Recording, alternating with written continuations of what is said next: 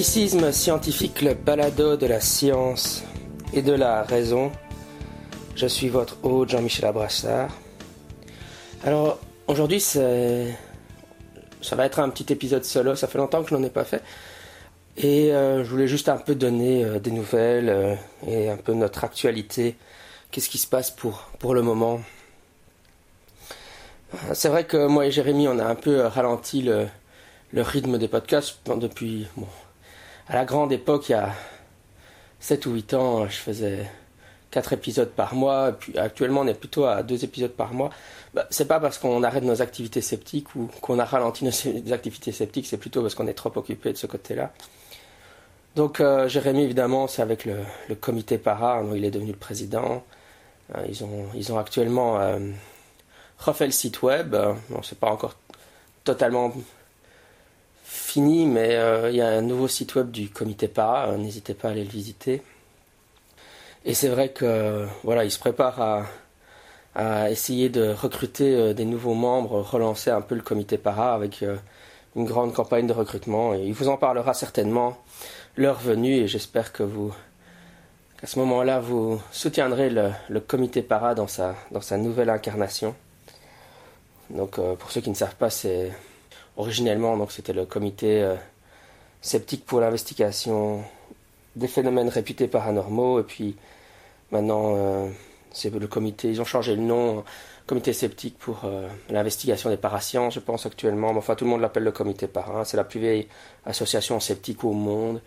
Euh, après la Seconde Guerre mondiale. Donc ça vaut la peine de, l'encourager, de la soutenir, et pas seulement aussi euh, en devenant membre, surtout si, si, vous habitez loin, mais si vous êtes belge, euh, en, vous impliquant dans le comité para, parce que c'est toujours difficile ce genre d'organisation de les porter si on est un tout petit groupe de personnes. Et encore, moi je suis pas dedans, hein, donc je fais du soutien psychologique de Jérémy, mais officiellement je suis pas, je suis pas dedans dans le groupe. Hein. Pour l'instant, euh, ils sont 3-4, mais enfin, Jérémy, fait, qui est le président, fait quand même le gros du boulot. Euh, et donc, euh, il aurait certainement besoin d'un coup de main. C'est toujours bien de, de soutenir aussi, forcément financièrement et en étant membre, mais c'est aussi bien de, si pas mieux, de, soutenir, surtout si vous êtes sur le territoire belge, de soutenir en venant aux activités, à petits co-pubs, et en vous impliquant, peut-être en devenant membre, en devenant membre du, du CA ou voilà, en vous impliquant dans l'organisation de certaines choses. Euh, en fait, plus, plus, on est, plus on est de gens, plus on peut faire de choses et plus le, le groupe peut devenir euh, actif et, vibrant. Mais si on, est trop pelé et attendu, euh, forcément, c'est difficile de faire des choses. Mais donc, c'est vrai que pour l'instant, c'est ce qui prend beaucoup de, temps à Jérémy. Alors, moi, de mon côté, bah, vous savez bien que j'ai eu la sortie de mon livre, hein, pour en finir avec le paranormal, au mois d'août. Bah, c'est vrai que là avant le mois d'août, ça m'avait, ça m'a pris beaucoup de temps de rédiger ce livre avec Michel Lorquin. Bon, là, on est, on est dans la, phase de, de promotion. Euh, apparemment, en janvier, on devrait passer euh, sur la radio Bel pour, pour en parler. On verra si ça se fera. C'est vrai que c'était un des gros efforts euh, que j'ai fait l'année dernière, plus ou moins.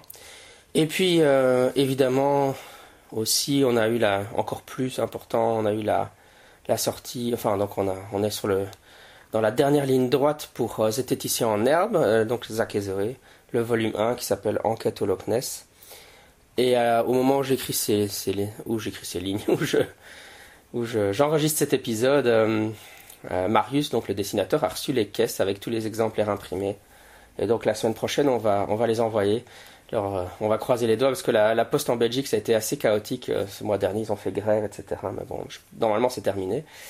Euh, mais bon, il y a eu beaucoup, j'ai eu beaucoup de retard moi-même sur la réception de mes colis. Mais donc, on va espérer.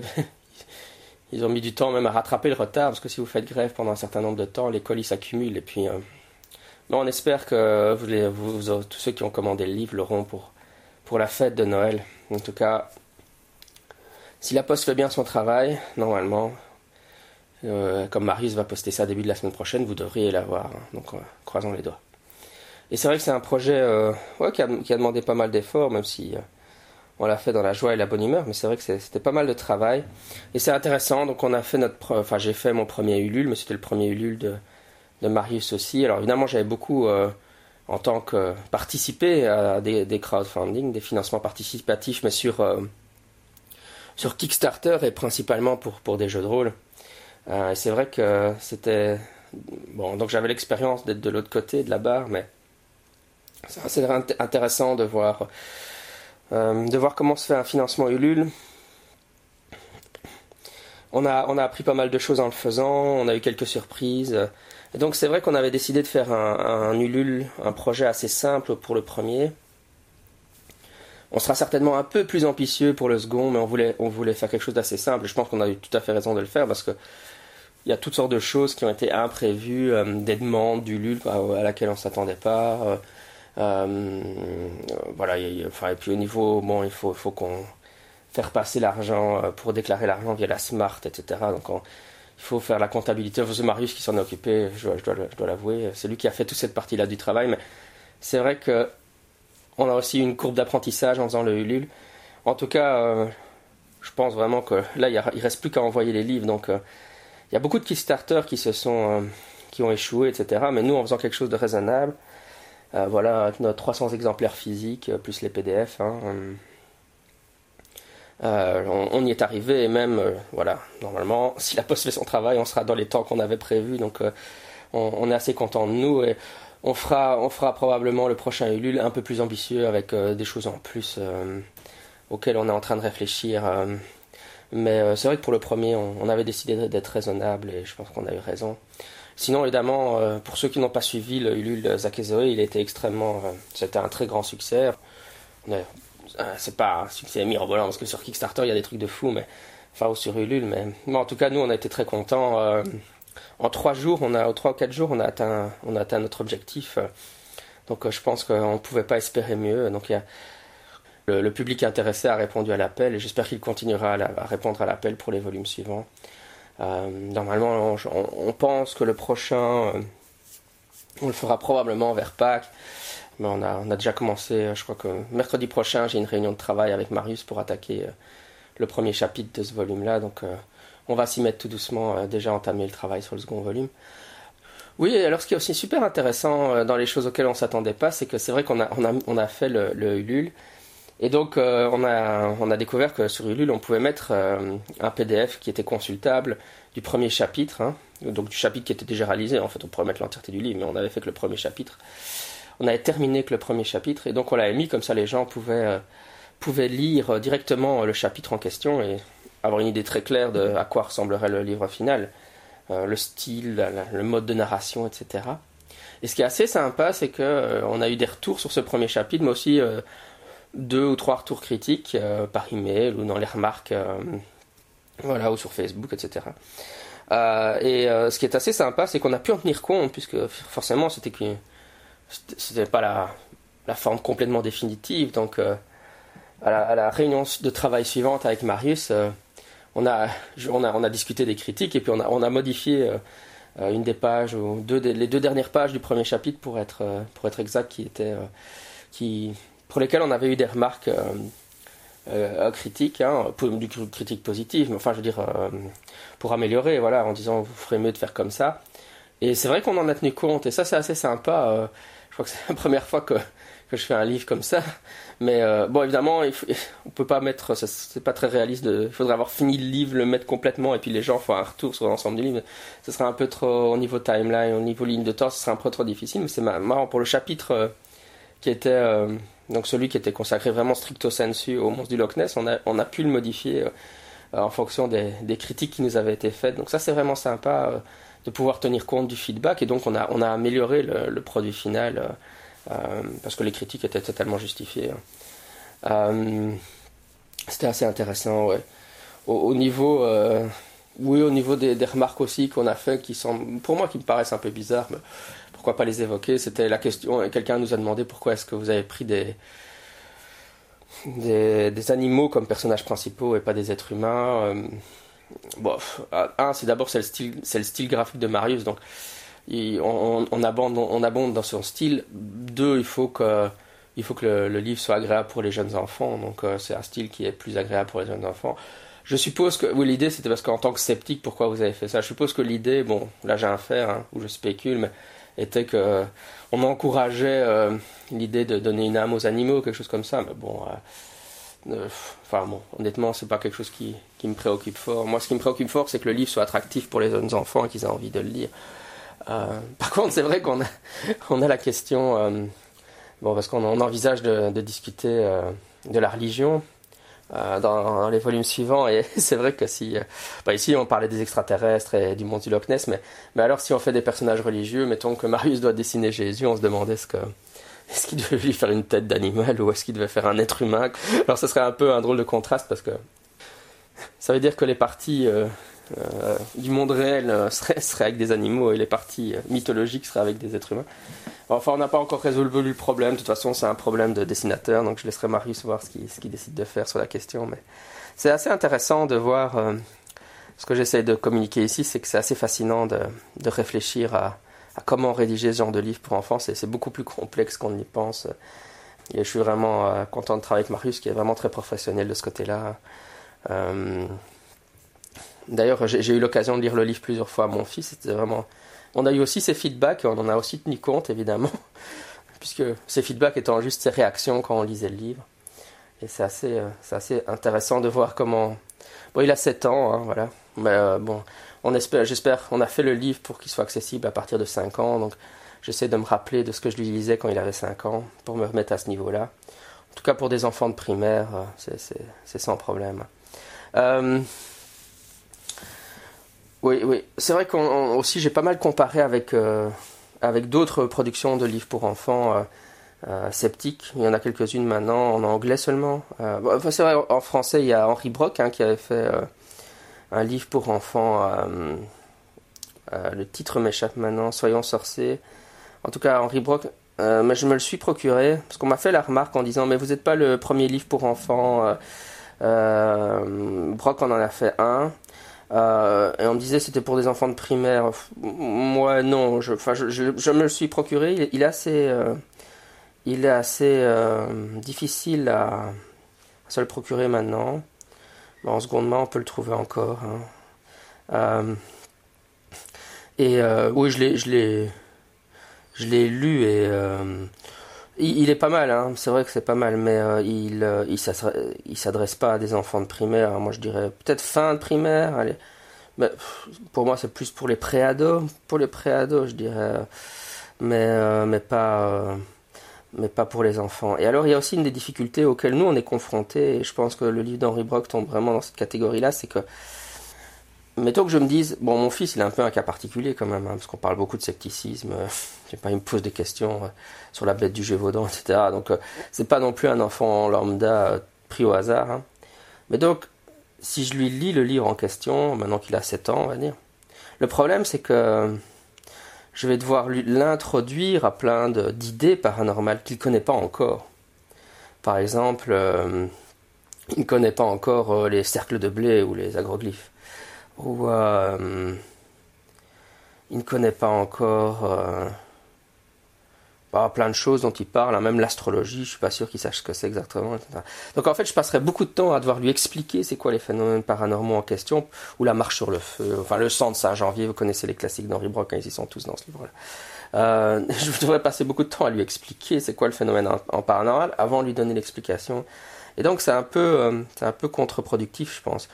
Euh, mais, c'est un, problème auquel on a été confronté aussi dans le livre de Zach. Bon, je pense que la plupart des enfants ont quand même une bonne chance d'avoir entendu ou parlé du monstre du Loch Ness. Il y a beaucoup de dessins animés que mon fils regarde où il y a des monstres similaires. Euh, par exemple Gravity Fall, etc. Donc ils sont quand même exposés à cette idée de monstres dans les lacs. Et on parle des fantômes, ça, ça va. Euh, et puis après, on parle des, extraterrestres.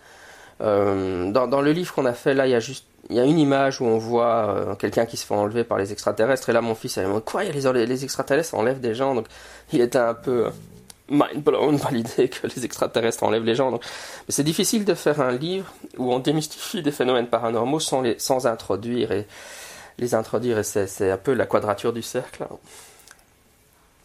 en même temps c'est ce qui rend le livre attractif pour lui pour la, raison pour laquelle il a envie de le lire donc il faut trouver une bonne balance mais donc euh, le livre d'Henri Brock je pense qu'il est, assez accessible pour la fin de primaire. Mais dans quelle mesure les enfants, bon, si c'est des enfants qui baignent déjà dans le paranormal et qui connaissent déjà tout ça, ok, mais euh, sinon, on va, c'est vrai que le problème, c'est qu'on passe beaucoup de temps à, à les introduire au paranormal plutôt qu'à, avant de les réfuter. Donc, moi, je préfère qu'en tout cas, je dirais que l'objectif, c'est quand même que mon fils soit d'abord exposé à l'idée paranormale, de par les médias et la culture, et pas que je lui introduise les idées paranormales d'abord. Donc euh, autant qu'il les apprenne de, l'environnement et puis qu'on qu'on en discute et pas et pas comme moi je lui présente les idées paranormales. Pas évident avec moi évidemment avec les livres qui traînent dans ma maison, mais bon, c'est quand même ça que j'essaye de faire. Hein. Vous écoutez Scepticisme scientifique, le balado de la science et de la raison, un podcast consacré à l'étude scientifique du paranormal, à la pensée critique et à la philosophie. Et l'autre chose sur laquelle je travaille pour le moment, c'est que j'ai, enfin, j'aurais dû le faire depuis longtemps, mais j'ai enfin commencé à me documenter sérieusement sur le, sur le paranormal au Japon, simplement parce que... Oui, enfin j'ai, différents projets liés à ça, mais donc c'est vrai que je, connais bien le Japon et je m'intéresse au paranormal, mais, mais euh, j'ai jamais... Bon, j'ai une connaissance comme ça qu'on, qu'on acquiert de du paranormal au Japon, mais je m'étais jamais vraiment, vraiment plongé dans la littérature sur le sujet. Et donc ça, j'ai décidé de faire. Euh, un de mes projets, c'est parce que j'ai écrit, euh, pour ceux qui suivent un peu mon actualité, j'ai écrit un scénario de jeu de rôle pour l'appel de Cthulhu en anglais hein, que j'ai mis sur le Miskatonic Repository. Allez le télécharger, les maîtres de jeu à l'appel de Cthulhu. il est en pay what you want, vous pouvez même le prendre gratuitement si vous voulez.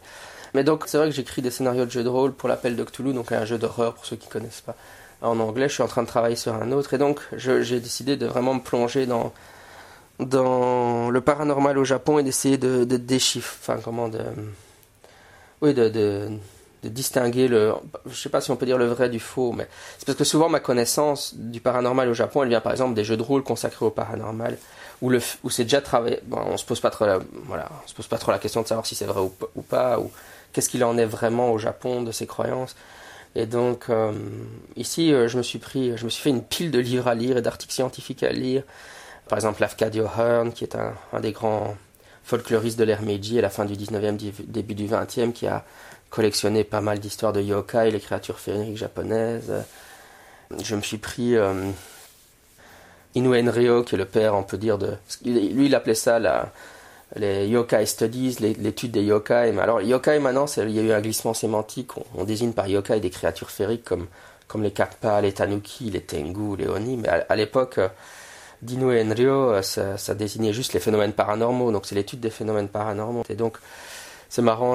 lui, j'ai lu plusieurs de ses contributions où il délimite le champ de l'étude des yokai, donc l'étude des phénomènes paranormaux. Et il explique qu'il faut utiliser la psychologie pour euh, expliquer les phénomènes paranormaux. Et donc lui, il est plutôt le père de, de la psychologie anomalistique au Japon, même si ça prédate. Hein. La, psychologie anomalistique, elle date de 1980. C'est le fameux truc que dans l'étude du paranormal, les gens s'intéressent tellement peu au sujet qu'ils réinventent la roue sans arrêt. Hein. Mais donc, dans la première du moitié du XXe siècle, Inoue Enryo, il a déjà le projet d'expliquer le paranormal par la psychologie. Et puis en 1980, euh, les Occidentaux, euh, des Américains, ont de nouveau la même idée, ils appellent ça la psychologie anomalistique. Oui, donc euh, voilà, Maintenant, il va falloir un certain temps pour aller, euh, pour traverser tous ces, euh, tous ces livres, euh, lire sur les, sur les itakos, des médiums japonaises aveugles qui sont des dames âgées qui, qui, qui channelent les, esprits, puis enfin, lire sur les différents types de yule, les différents types de fantômes. Voilà. Et donc, c'est vrai que c'est pour mes scénarios de jeux de rôle que je fais ça, mais évidemment, je pense que ça donnera lui aussi à des conférences, probablement à Septicopop d'ici un an ou deux, euh, où je couvrirai un peu plus, de manière plus approfondie tout ce que je viens de très brièvement mentionner. Ben, euh, ceci dit, j'ai déjà donné une conférence à Bruxelles Septicopop sur les yokai il y a 5-6 ans, je ne sais plus quand c'était. Elle doit être quelque part dans la dans le perdu dans, dans, les vieux épisodes du podcast si vous cherchez. Et puis récemment, vous avez entendu une de mes conférences, euh, l'avant-dernier épisode sur la religiosité au Japon, où je, je couvrais déjà. Oui, c'est vrai, je voudrais aussi couvrir les différentes sectes. Hein. Hum, bah, ouais, particulièrement le Motokyo et son importance dans la création de l'aïkido. Euh, euh, vous savez bien qu'Ueshiba, le fondateur de l'aïkido, il prétendait qu'il était capable d'esquiver les balles parce qu'il voyait les, quand on lui tirait dessus pendant, pendant que la secte Motokyo a essayé d'envahir la Mandchourie. Enfin, c'est un truc de fou, encore une fois. Mais les Aikidoka savent pas très bien. Quand j'étais Aikidoka, on me disait, oui, euh, Ueshiba a, essayé, a été en Mandchourie pour se battre. Mais en fait, c'est vrai, c'est juste. Hein. Mais il a été euh, en tant que membre de la secte Motokyo, parce que la, le, le, gourou de la secte Motokyo avait décidé d'aller envahir la Mandchourie, mais ils sont partis à trois pour envahir la Mandchourie, quoi.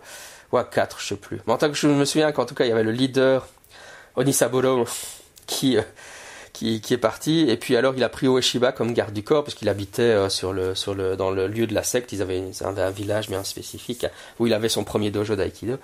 Et il est parti avec son coiffeur aussi.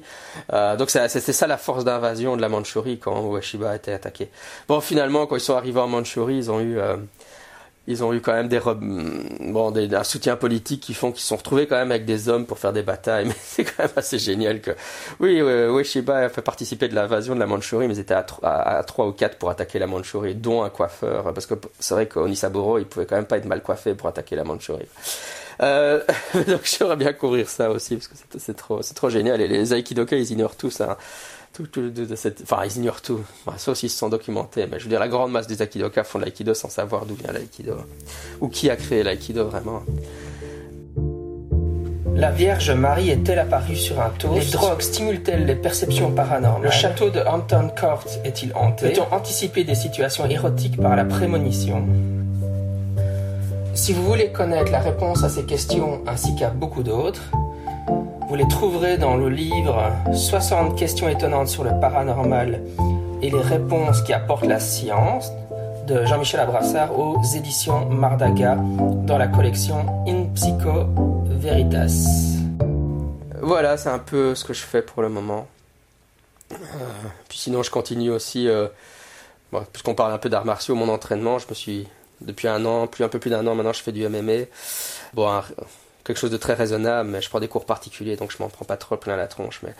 Mais, euh, c'est assez sympa et c'est un peu dans, le, dans mon projet aussi, de, mon travail sur euh, l'approche sceptique des arts martiaux, de voir essayer de déterminer ce qui est, ce qui est plus efficace et ce qui est moins efficace. C'est quand même un sujet qui m'intéresse beaucoup. Et c'est vrai que. Oui, enfin, c'est assez intéressant. Euh, ça a provoqué chez moi un peu un changement d'identité. C'est vrai que je m'identifiais toujours comme un pratiquant d'arts martiaux traditionnels, principalement l'aïkido. Et, euh, maintenant, je me retrouve dans les sports de combat. Et c'est vrai que ça, oblige à une sorte de, mettre une nouvelle étiquette. En plus, c'est bizarre pour moi. C'est vraiment, une transformation bizarre que j'ai dû faire parce que, évidemment, mon identification avec l'aïkido, elle était liée au fait que je suis professeur de japonais, et à mon intérêt pour le Japon.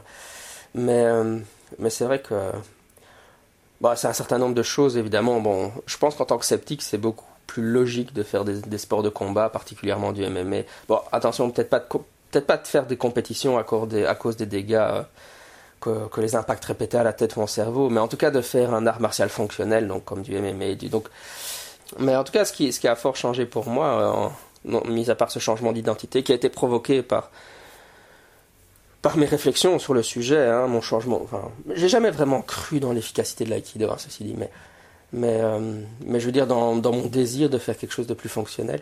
Mais c'est aussi euh, mon environnement. Hein, c'est parce que je suis devenu professeur en cours du soir et alors en cours du soir, je pouvais plus aller à mon club d'aïkido puisque je donnais le cours tous les soirs en soirée. Et donc, euh, tandis que la prof d'MMA, je peux le payer en journée. J'ai cours le matin, c'est un cours particulier. Et donc, il y y a, des événements aussi vraiment purement contextuels qui m'ont forcé à faire un, un choix décisif assez, intéressant. Euh, mais je dois dire qu'en tout cas, dans le club où je m'entraîne, il y a différentes disciplines. Hein. Il y a du Muay Thai, il y a du Krav Maga, il y a du MMA, il y a, du Kali, il y a différents types de, ce trucs-là. Et une des forces de ce genre de club, c'est que ils organisent des stages et on peut assister aux stages des différentes disciplines. Et donc, on fait du cross-training. Hein. Euh, donc, moi, j'ai déjà fait un stage de Krav Maga, un stage de Muay Thai, un stage de Jiu-Jitsu brésilien. Euh, et ça, c'est quand même une force. Maintenant, euh, évidemment, est-ce que c'est une force liée euh, au sport de combat? Je sais pas. Je pourrais imaginer le, même type de, setting pour un. On pourrait imaginer un club, un dojo où il y aurait à la fois un prof d'aïkido, un prof de judo, un prof de karaté, un prof de kendo, par exemple, qui collaborent ensemble et où les élèves participeraient aux différentes disciplines, a des stages de cross-training entre ces différentes disciplines Bon, on n'obtiendrait peut-être pas des combattants aussi bons que ceux qu'on a dans le sport de combat, dans mon club de sport de combat, mais on aurait des combattants qui auraient déjà euh, beaucoup plus de, qui couvriraient déjà beaucoup mieux les différents espaces de combat, donc combat à distance avec le karaté, les, clés avec l'aïkido, euh, le, le, le, sol avec le judo et les armes avec le kendo par exemple. Donc ça serait pas mal. Mais ce genre de dispositif, ça doit exister probablement quelque part dans le monde. Mais enfin, j'en ai jamais rencontré chez moi, ni au Japon. Je, me suis entraîné aux États-Unis aussi à l'aïkido, en, en, Angleterre à l'aïkido. Euh, ici en Belgique, ça n'existait pas. Et souvent parce que probablement les profs d'arts martiaux traditionnels ont moins tendance à encourager le cross-training, je pense, l'entraînement dans différentes disciplines. Tandis que le MMA, c'est l'inverse c'est le principe même du mix martial arts, avoir différentes disciplines. Bah, c'est logique pour quelqu'un qui fait du MMA d'aller faire du jiu-jitsu brésilien, d'aller faire du muay thai, euh, et pourquoi pas d'aller faire du krav maga. Enfin, je veux dire, mon prof de MMA va jamais me dire il faut pas que tu fasses de cross training, ça serait, ça serait absurde. Mais tandis qu'un prof d'arts martiaux traditionnel aurait tendance à le faire. Voilà. Mais donc on verra. Euh, j'aimerais bien, j'aimerais bien publier quelque chose là-dessus. Euh, aussi, sur les origines de l'aïkido avec avec le Motokyo je sais pas, en français ou un article en anglais, je sais pas. Mais enfin, c'est les choses sur lesquelles je travaille pour le moment. Et qui me maintiennent occupé. Voilà. Bon, un peu, euh, voilà un peu l'actualité. Euh, Jérémy avec le comité para, moi avec euh, Zach et Zoé, qui, qui, demandent quand même beaucoup de travail. Et puis, les sujets sur lesquels je travaille pour le moment, donc le paranormal au Japon, et je continue à approfondir le sujet de de, de l'efficacité des arts martiaux euh, dans l'espoir de peut-être pouvoir publier. Ah, ah, oui, c'est vrai que pour le paranormal au Japon, euh, peut-être même. Bon, j'ai plusieurs idées, mis à part évidemment les scénarios de jeux de rôle, mais c'est vrai que ça. On a, on a un certain nombre d'idées de, de volumes pour Zach Zoé qu'on voudrait faire, mais c'est vrai que ça serait sympa de faire un volume de Zach vont au Japon et, couvrir, couvrir différentes choses liées au Japon. Parler des ninjas, vous savez bien que les ninjas sont super populaires chez les enfants de primaire avec Ninjago. Et il y a plein de livres, il y a plein de livres sur les ninjas qui sortent, euh, euh, même des, romans dans la, dans la collection. Enfin, chez Bayard, il y en a. Et je les lis et oh là là, parfois ça me... Bon, déjà graphiquement, souvent, s'il y a des dessins, on est dans un mix euh, chino-japonais. Alors évidemment, il ne faut pas s'étonner que les gens confondent la Chine et le Japon après. Si on leur présente plein de trucs qui sont dessinés, on n'est pas très clair si on est au... Bon, Ninjago, bon, ça c'est clairement du il y a des torii euh, de, de, de, shinto et il y a hum, Maître Wu euh, qui est clairement chinois. Enfin bon, c'est vraiment un, melting pot. Mais enfin, il faut pas s'étonner après que les, enfants confondent la Chine et le Japon. Et même dans les livres, euh, enfin j'en ai lu des, des, des, romans pour les enfants chez Bayard par exemple. oui, c'est une histoire avec, avec des pratiquants d'arts martiaux japonais donc euh, adolescent et le, livre s'appelle Combat au temple Shaolin par exemple. Le temple Shaolin c'est pas vraiment au Japon quoi. et il y a beaucoup d'informations qui sont qui sont peu correctes. Hein. même même dans les j'aime lire. En fait en fait dès que je trouve un truc sur le Japon je le lis à mon fils mais même mon fils il me dit ah, c'est quoi ce machin? Faut des traductions très approximatives. Enfin, euh, c'est un peu dommage, je trouve que. Enfin bon, je sais bien que je suis en train de devenir un peu un expert, mais c'est un peu dommage que les, éditeurs comme comme J'aime lire ou Bayard, etc., ne, ne font pas l'effort d'aller chercher quelqu'un qui peut un peu euh, euh, vraiment euh, mettre des informations en, culturellement correctes sur le Japon dans un livre. Vraiment, je suis un vil sceptique, probablement, je suis trop critique de ce côté-là. Mais ben, c'est vrai que si je lis à mon fils et qu'il y a des informations incorrectes, forcément, lui, ça lui, ça lui tape dans l'œil directement, vu qu'il a été au Japon plusieurs fois. Ça passe pas, ça passe pas son radar hein, directement. Il me fait, mais c'est quoi ce truc? Enfin bref, c'est peut-être un sujet pour un autre jour, mais bon. En tout cas, si vous écrivez un livre sur, euh, sur les arts martiaux japonais euh, pour les enfants, n'appelez ça pas euh, combat au temple Shaolin, ça. Oh, ça me donne des frissons d'horreur. Vous avez soif de science, philosophie et pensée critique vous êtes un fan de zététique et de scepticisme scientifique Alors retrouvez-nous à Bruxelles Sceptico Pub. Chaque mois, l'équipe de Brussels Skeptics in the Pub organise une conférence dans un pub de la capitale belge. Pour plus d'informations sur nos événements à venir, visitez le site brussels.skepticsinthepub.org c'est brussels.skepticsinthepub.org.